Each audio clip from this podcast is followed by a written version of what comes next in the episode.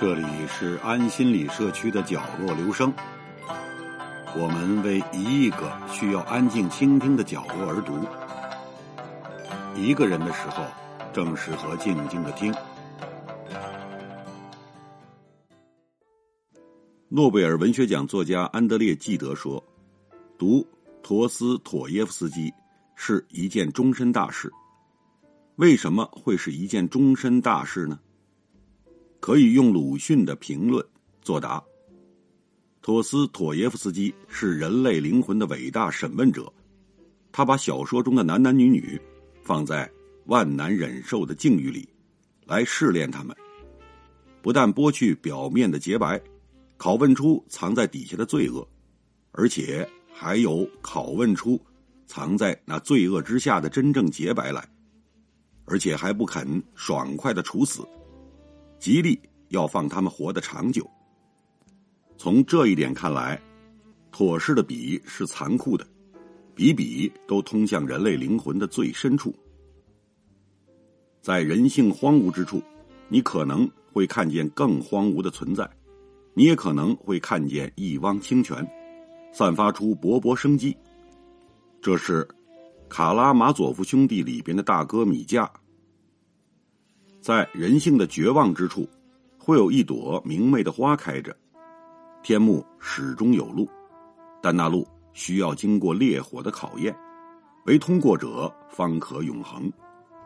这是卡拉马佐夫兄弟中的二哥伊万。陀思妥耶夫斯基在对人性的拷问之中告诉我们：信仰唯有在无穷的拷问之中坚持，才有意义。唯有在无穷的疑问之中经受拷问，才有意义。一八八零年，陀思妥耶夫斯基在完成《卡拉马佐夫兄弟》第一部之后，决定休息一年，再继续写第二部。在卡拉马佐夫一家身上，他把人的神性、魔性融为一炉，将人放在最大的苦难里去经受考验，把他们的灵魂一点点剥离出来。给人们看得清清楚楚。他能让天堂和地狱在同一个人身上扎根，上帝这种永恒的信仰在摇摆中得到肯定。善恶不是一句肯定句，而是一个疑问句。而死亡并非结束，而只是开始。在那段休息的时光里，他写道：“普希金在年富力强。”才华鼎盛的时候死去了，毫无疑问，他也把某种伟大的奥秘带进了坟墓。如今，在他去世之后，我们只能去猜测那些奥秘。他没有想到，这也是他对自己的预言。《卡拉马佐夫兄弟》第二部的奥秘也被他带进了坟墓。一八八一年二月九日，陀思妥耶夫斯基病逝。临终前，他让妻子给他读圣经里面那篇关于浪子的预言。大儿子却生气不肯进去，他父亲就出来劝他。他对父亲说：“我服侍你这么多年，从来没有违背过你的命令。你并没有给过我一只山羊羔，叫我和朋友一同欢乐。但你这个儿子和娼妓，吞进了你的产业。他一来了。”你倒为他宰了肥牛犊。父亲对他说：“儿啊，你常和我同在，我一切所有的都是你的。只是你这个兄弟是死而复活、失而复得的，所以我们理当欢喜快乐。那一刻，他该为自己一直与神同在而欢喜吧。他死后，他的朋友和仰慕他的人。”在他墓前发表讲话，再后来，他被列入不朽的作家行列。毫无疑问，他是天才。在某本关于陀思妥耶夫斯基的传记里边，有这样一段描述：这种天才基于一种痛苦的矛盾，这颗灵魂爱上了痛苦，因为除了痛苦，已经没有东西可以使他活下去。他为人类的苦难痛苦绝望。名副其实的绝望，就是说，丧失了期待、梦想、青春的憧憬。陀思妥耶夫斯基的一生是苦难的，但是他并没有屈服于苦难，而是将苦难当成磨刀石，当成灵魂的试金石。史铁生说，陀思妥耶夫斯基发现苦难的意义，并肯定了苦难的价值。在有些人看来，困难是可怕的，可是陀思妥耶夫斯基说：“我只担心一件事。”我怕我配不上我受的苦难。一九二一年十一月十一日，陀思妥耶夫斯基生于莫斯科一个平民家庭，他的父亲是一家平民医院的医生。由于父亲的医生性质，陀思妥耶夫斯基最先看到的就是人生的苦难，是那些颠沛无望的穷人由于疾病的折磨而发出的痛苦而绝望的呻吟。这种悲凉的气氛一直伴随他到十岁。值得一提的是，七岁那年，陀思妥耶夫斯基的父亲获得了贵族称号，全家注册为莫斯科贵族。但是仅仅空有其表，家里虽然养着农奴，却只有为了维持贵族的体面。每当节日的时候，总要坐着贵族坐的车出行。但平时可能连吃饭都成问题。一栋小房子里边住着一大家子，整个家庭一点都不贵，除了贵族的头衔，处处都透着穷酸样。陀思妥耶夫斯基一辈子都被钱折磨。一八三八年，陀思妥耶夫斯基在父亲的安排下进入彼得堡军事工程学校学习，他不喜欢学校开设的课程。也不喜欢那森严的等级制度，在没完没了的军事训练中，他觉得自己身处监狱。当然，身在监狱的原因也许还有另外一个，那就是穷。他周围大多都是穿着靓丽的富家子弟，挥金如土。陀思妥耶夫斯基这个穷贵族，不免成为被讥讽的对象，为此他只能孤独的躲在一旁。他写信给哥哥说：“哥哥，你抱怨你穷，是这样的，有什么法子呢？我也不富，你相信吗？我从营地上回来的时候分文不明，在路上又冷又饿，我生病了，可是身上连喝口茶的钱都没有。贫穷这个事实并不会令人觉得和周围不同，但是当别人用另一套标准在看你的时候。”你就会被淹没，贫穷会成为别人讥讽你的理由和借口。当然，我们可以说别人无知，说他们愚昧，但事实上，他们确实是愚昧的，而我们改变不了他们的愚昧。有人说，陀思妥耶夫斯基一生的写作都是被钱推着走的，他为了钱而勤奋写作，最终却是写作成就了他。贫穷是一种苦难吗？我只能说，有时候是。陀思妥耶夫斯基从现实的贫困里走进书籍的丰富当中，他不仅阅读果戈里、普希金，还广泛阅读歌德、巴尔扎克等书籍，丰富了他的灵魂，让他在往后的苦难面前多了一份面对的力量。一八四五年四月的一个早晨。著名诗人涅克拉索夫拿着一本书稿来到著名文学评论家别林斯基家，他急促的敲门，气喘吁吁的来到别林斯基面前。别林斯基问：“是有什么急事吗？”涅克拉索夫兴奋的说：“新的果戈里出现了。”别林斯基不以为然。涅克拉索夫把手里的书稿递过去说：“你看完就明白了。”别林斯基接过稿子，心里还是不信。果戈里是谁呀？那是一位大师，哪能像长蘑菇那样，就那么容易的长出来？却没有直接说，只是让涅克拉索夫下午再过来。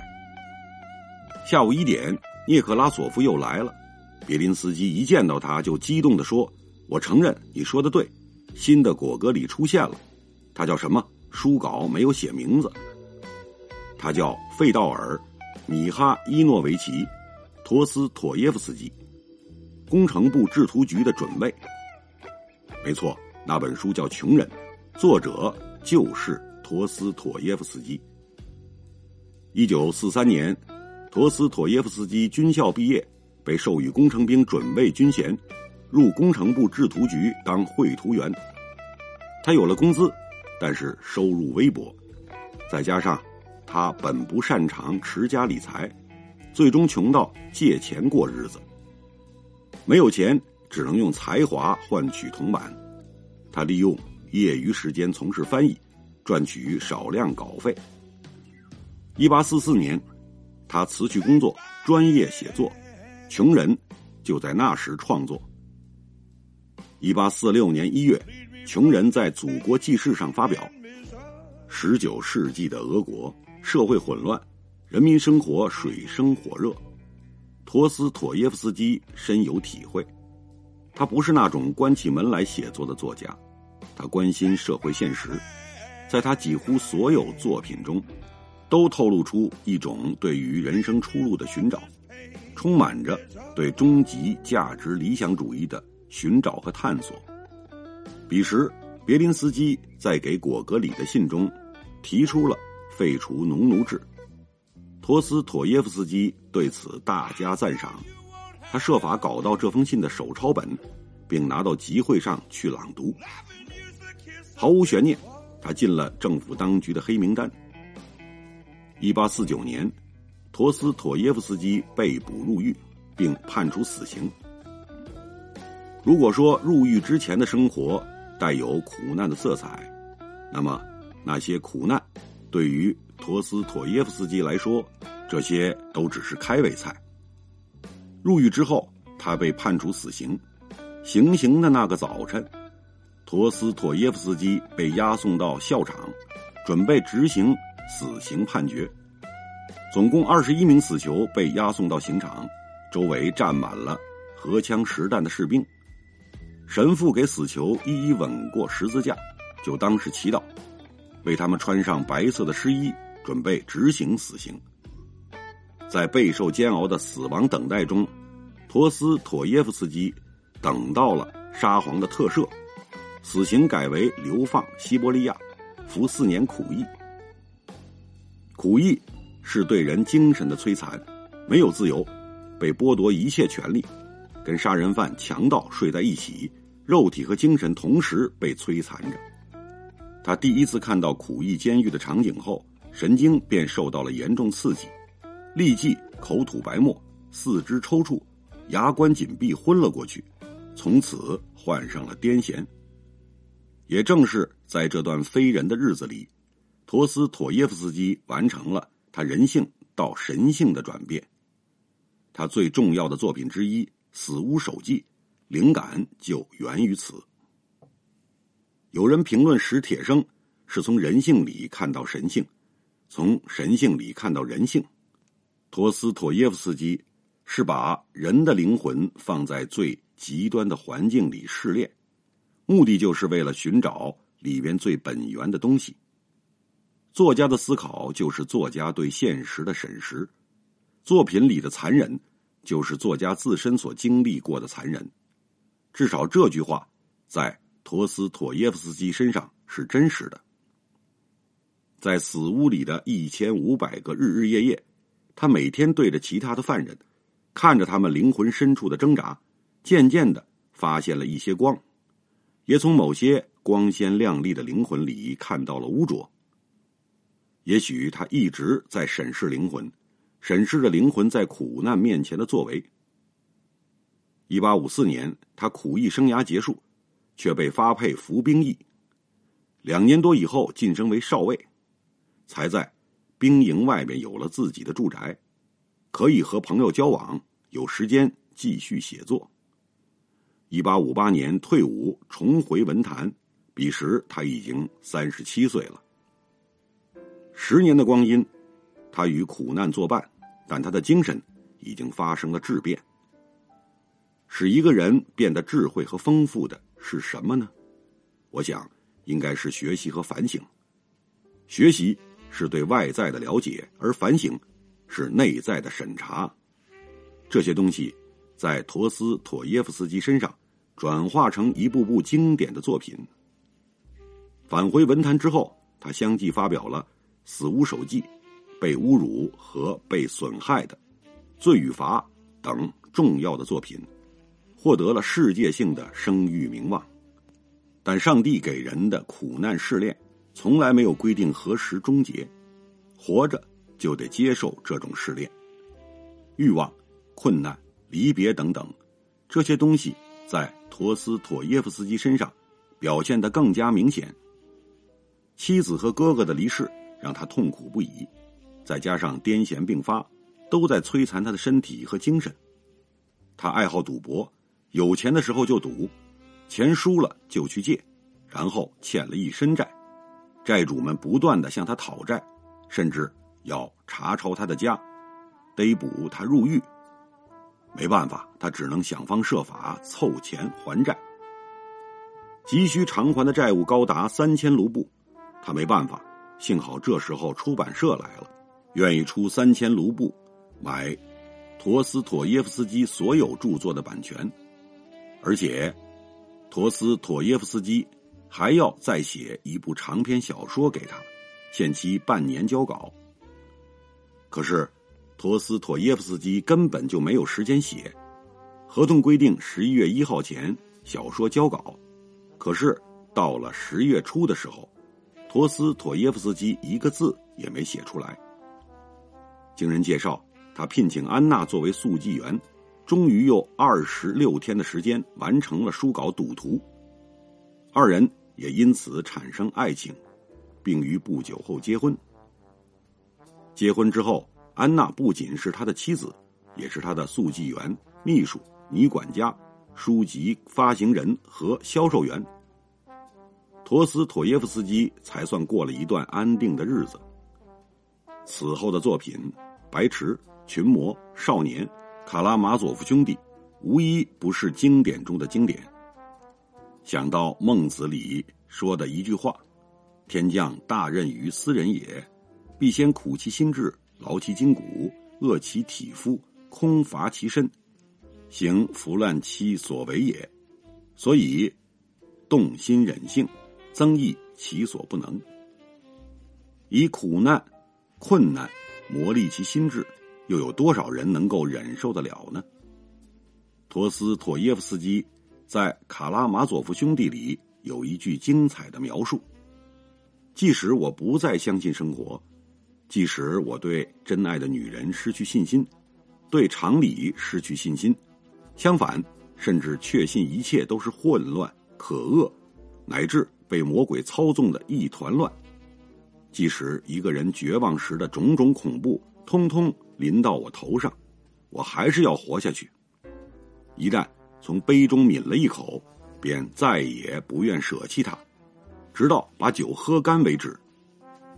这句话用来形容他的生活，应该再适合不过了。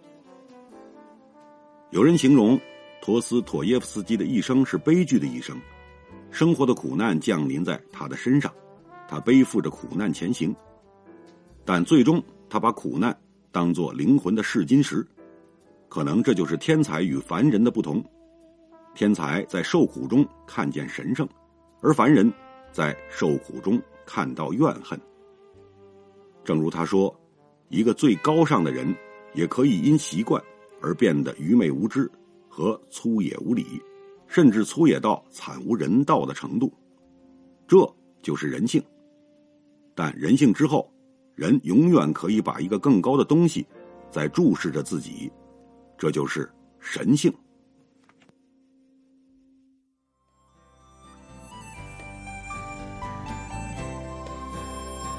以上为您朗读的是选自公众号“玩你自己”上的一篇文章。谢谢来自每个角落的慧心倾听，请记住这里，我们在一起呢，咱们天天见。